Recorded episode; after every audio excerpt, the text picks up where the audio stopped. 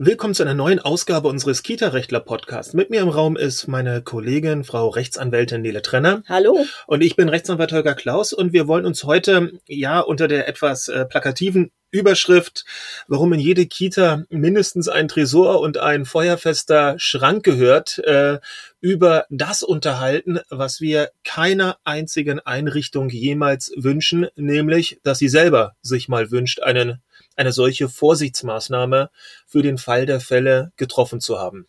Warum das sollte... war jetzt etwas verquer, aber ähm, ich glaube, man versteht äh, Wir wünschen also keiner Kita, dass es jemals zu einem äh, Brand oder sonst was Vandalismus, kommt. Brand, Wasserrohrbruch über Nacht. Ähm, ähm, was es da so alles an unschönen Sachen gibt, genau, weil wir festgestellt haben, dass viele, viele Einrichtungen ja doch sehr auf das Prinzip Hoffnung setzen und sich vorstellen, dass dieser Kelch an ihnen wahrscheinlich vielleicht, vielleicht auch nicht vorübergeht. Und da sagen wir immer. Irgendwen trifft's leider doch immer mal. Ähm. Beziehungsweise das Thema wahrscheinlich, ähm, wenn man sich die Wahrscheinlichkeit mal anschaut, dass über 30 Jahre, sagen wir mal einfach so, 30 Jahre als Zeitraum des Bestandes einer Kita mal 365 Tage.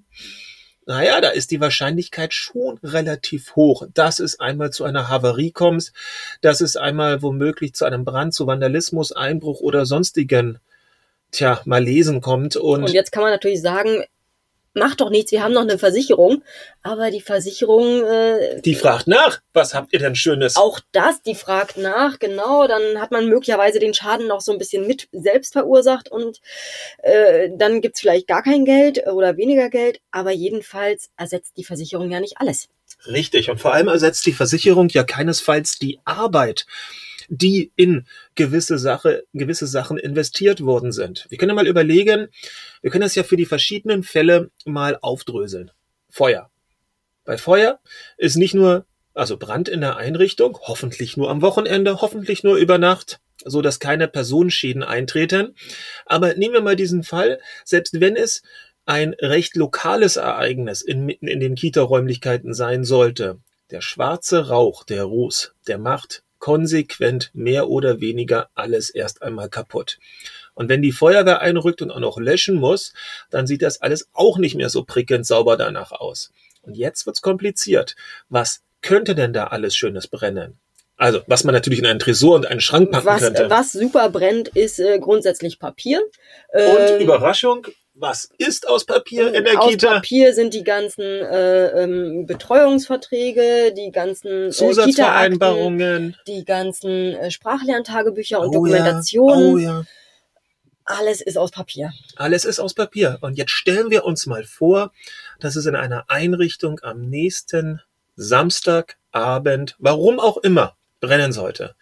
Dann hat ein Kita-Träger das Problem, dass er am Montagmorgen nicht mehr über Arbeitsverträge verfügt, dass er womöglich nicht mehr über die Betreuungsverträge verfügt, dass irgendwelche, in Berlin sind es die Kita-Gutscheine, ansonsten irgendwelche Bedarfsverstellungen der Eltern für den Betreuungsbedarf ähm, verbrannt sind oder so sehr unter Wasser gesetzt worden sind, dass man sie nicht mehr benutzen kann. Die Ich-Bücher oder die Entwicklungsdokumentation, Sprachlerntagebücher, wie sie auch immer bezeichnet sein mögen, Sie werden womöglich nicht mehr da sein. Das also heißt, tatsächlich kann der Träger am Montag eigentlich nicht mehr arbeiten. Äh, Erstmal. Ja, vor allem, er wird auch Probleme haben, womöglich, wenn er Außenstände einzutreiben hat, die nachzuweisen. Wenn also ein paar Eltern bei den Kita-Beiträgen etwas, ja, na, sagen wir mal, säumig waren, ja, wie will man das beweisen? Das wird alles ganz kompliziert. Und da ist das Problem, hätte man nicht so etwas womöglich in einem feuerfesten Schrank besser auf, ja, auch feuerfeste Schränke äh, werden jetzt nicht einem, einem Brandsturm irgendwie über Stunden standhalten können, aber doch zumindestens die erste Zeit, bis die Feuerwehr einrückt. Und das ist etwas. Das erhöht einfach die, die Wahrscheinlichkeiten, dass man noch irgendwas benutzen kann, richtig, massiv. Richtig, richtig, richtig. Ähm, das ist immer etwas, was uns ähm, doch sehr bewegt, dass viele Träger, die ja nun in Einrichtungen tätig sind, die nicht Hochleistungs-, Hochsicherheitstrakte sind. Also da kann das Fenster womöglich aufgehebelt werden oder die Tür ist ist eine Glastür, weil die mm, Kinder sollen ihre Eltern vielleicht durch die Glastür verabschieden können. Also die sind in der Art ihres, ihrer, ihres Aufbaues nicht so gesichert wie womöglich die heimische Wohnungstür. Ganz häufig ist eine Kita einfach naja. Ein Ladengeschäft. Ein Ladengeschäft oder halt ein alle, alleinstehendes Häuschen, was mhm. noch weniger geschützt ist, wo man also auch nicht mal auf die neugierige Nachbarin unbedingt vertrauen kann, die jedes Geräusch hört oder deren Dackel. All das gibt's nicht.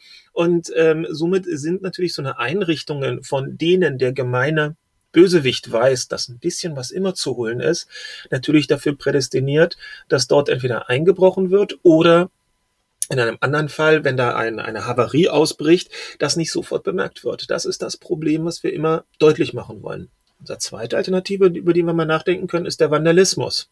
Auch schlimmerweise ganz häufig. Nämlich, und da kommen wir jetzt vielleicht nicht unbedingt gleich zum Brand. Brandstiftung ist eher selten, zum Glück. Aber was wir häufig mitbekommen haben, ist dieses ist dieses fürchterliche Aufdrehen der Wasserhähne bei gleichzeitigem mit Klamotten äh, verstopfen ähm, des, des Ablaufes. Ich weiß nicht, wer wo, wie, wann auf diese Idee gekommen ist. Aber sie erfreut sich größter Beliebtheit. Oh ja, schlimmerweise. Das also Eindringen in irgendwelche ein, in welche Schulen, Horte oder eben auch Kitas und das Ding mal so richtig unter Wasser zu setzen, scheint in gewissen jugendlichen Kreisen ein großer Gag zu sein. Naja, Papier und Wasser verträgt sich auch nicht so prickelnd.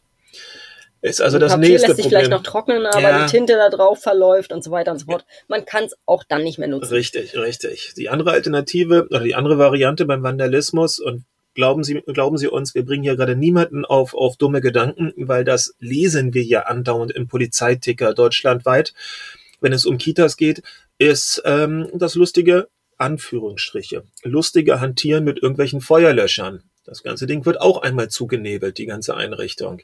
Also wir haben, im Problem, wir haben das Problem, dass beim Vandalismus womöglich auch eine ganze Menge mit kaputt gehen kann und das ist dann ganz häufig unwiederbringlich verloren. Selbst wenn man sagt, na ja, wir haben ja alles nochmal auf unserem Computer gespeichert. Der Computer, der wird ja meistens mitgenommen, auch beim Vandalismus. So ganz ohne Diebstahl schafft's ja dann auch äh, der der randalierende Jugendliche nicht unbedingt.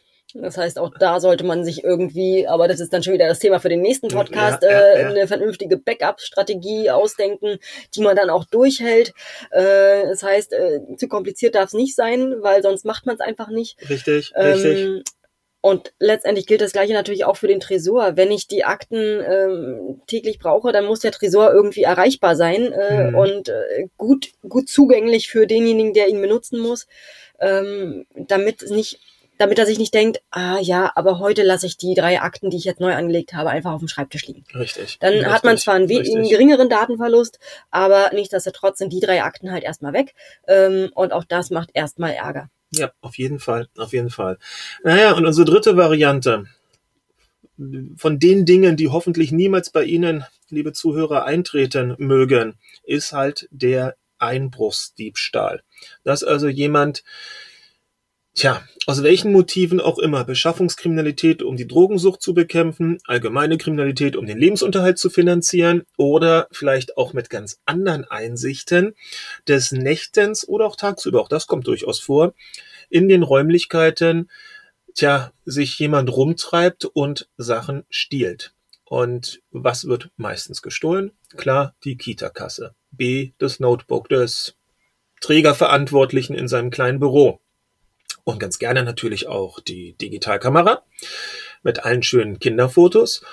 Und, und jetzt kommt es, ähm, vor einem Jahr ungefähr gab es einen sehr seltsamen Einbruch oder Diebstahl in einer Einrichtung. Und da haben die Eltern ja sehr groß rumgerätselt. Ich glaube, ich habe in einem anderen Podcast schon mal davon berichtet. Oder auch der Träger hat rumgerätselt. Hm, es sind ja nur Entwicklungsdokumentationen der Kinder gestohlen worden.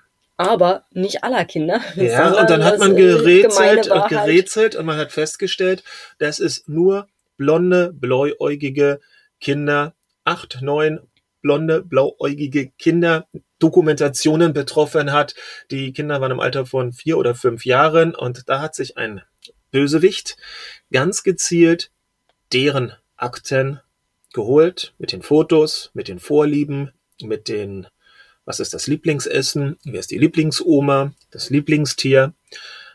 Und tja, man weiß es nicht.